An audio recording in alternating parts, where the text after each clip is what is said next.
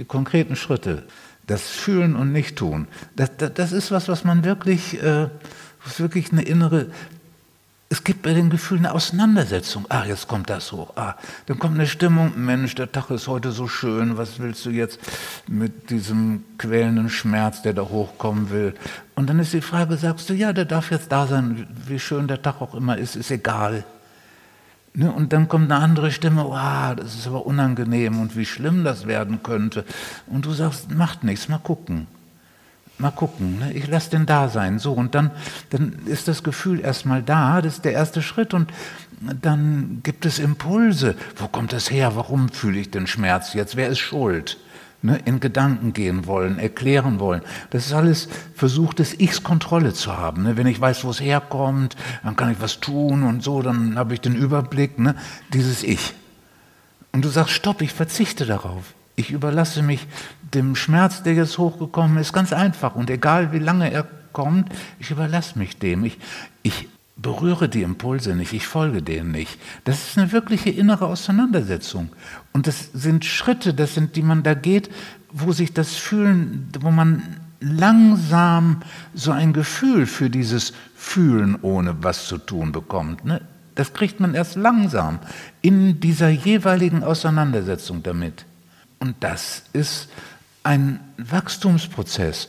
Und wenn man in Bezug darauf, ich sage einfach mal, besser und besser wird, fühlen können, ohne von den Impulsen sich wegziehen zu lassen, besser und besser, dann kommt man immer mehr in diesen inneren Modus des Geschehenlassens, des Fühlens und bleibt völlig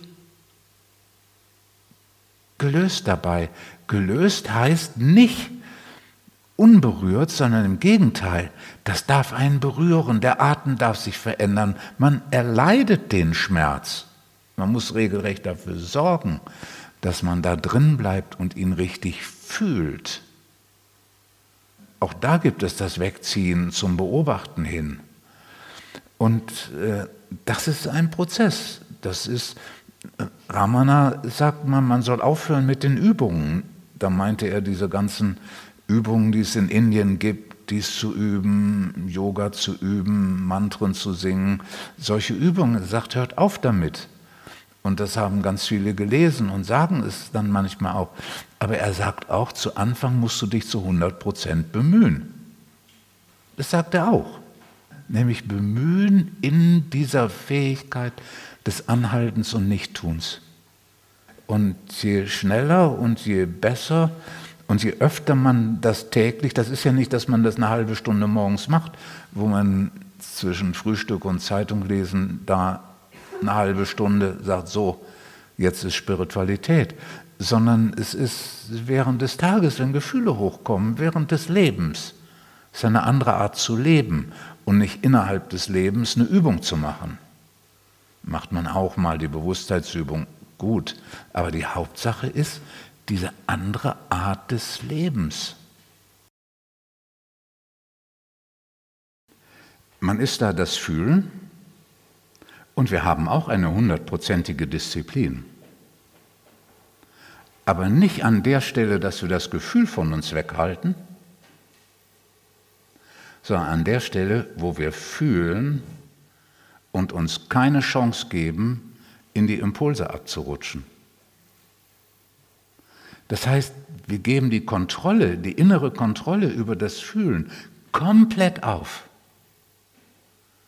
Aber wir haben eine hundertprozentige Disziplin, ist an der Stelle besser zu sagen als Kontrolle, eine hundertprozentige Disziplin gegenüber den Impulsen. Den inneren Impulsen zu denken, und den äußeren Impulsen das Gefühl nach draußen zu bringen. Das ist nicht weniger anspruchsvoll, sondern das Anspruchsvollere. Es ist das Anspruchsvollere, weil ein bestimmter Teil von einem wünscht sich, alles sich vom Leib zu halten. Als Kind haben fast alle, in einem Seminar habe ich mal die Strategien so abgefragt, fast alle Methoden entwickelt, um das Fühlen sich vom Leib zu halten. Und das besteht darin, Atemzüge zu zählen. Das besteht darin für das Kind, sich Kinderreime aufzusagen, weil wenn es den Kinderreim aufsagt, ist es getrennter von Gefühlen, ist wie Mantren sprechen. Oder die Muster im Teppichboden, äh, im, im Teppich nachgehen und den Linien nachgehen, das ist wie ein Yantra, wie, ein, wie eine Bildmeditation. Alle Meditationsformen sind für Kinder Formen von Gefühlsabwehr, exakt dieselben Methoden.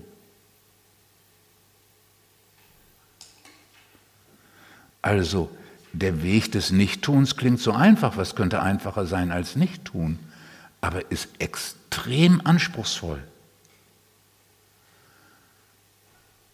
Und dieses Zueinander von hundertprozentig Kontrolle aufgeben in Bezug auf das Fühlen und das Toben, was es innerlich mit mir macht und den Atem lösen und so weiter, aber hundertprozentig Disziplin gegenüber den Impulsen und sich von denen gar nicht berühren lassen, dieses Zueinander von Disziplin und Kontrolle aufgeben, das ist alles andere als irgendwie so ein Zuckerschlecken.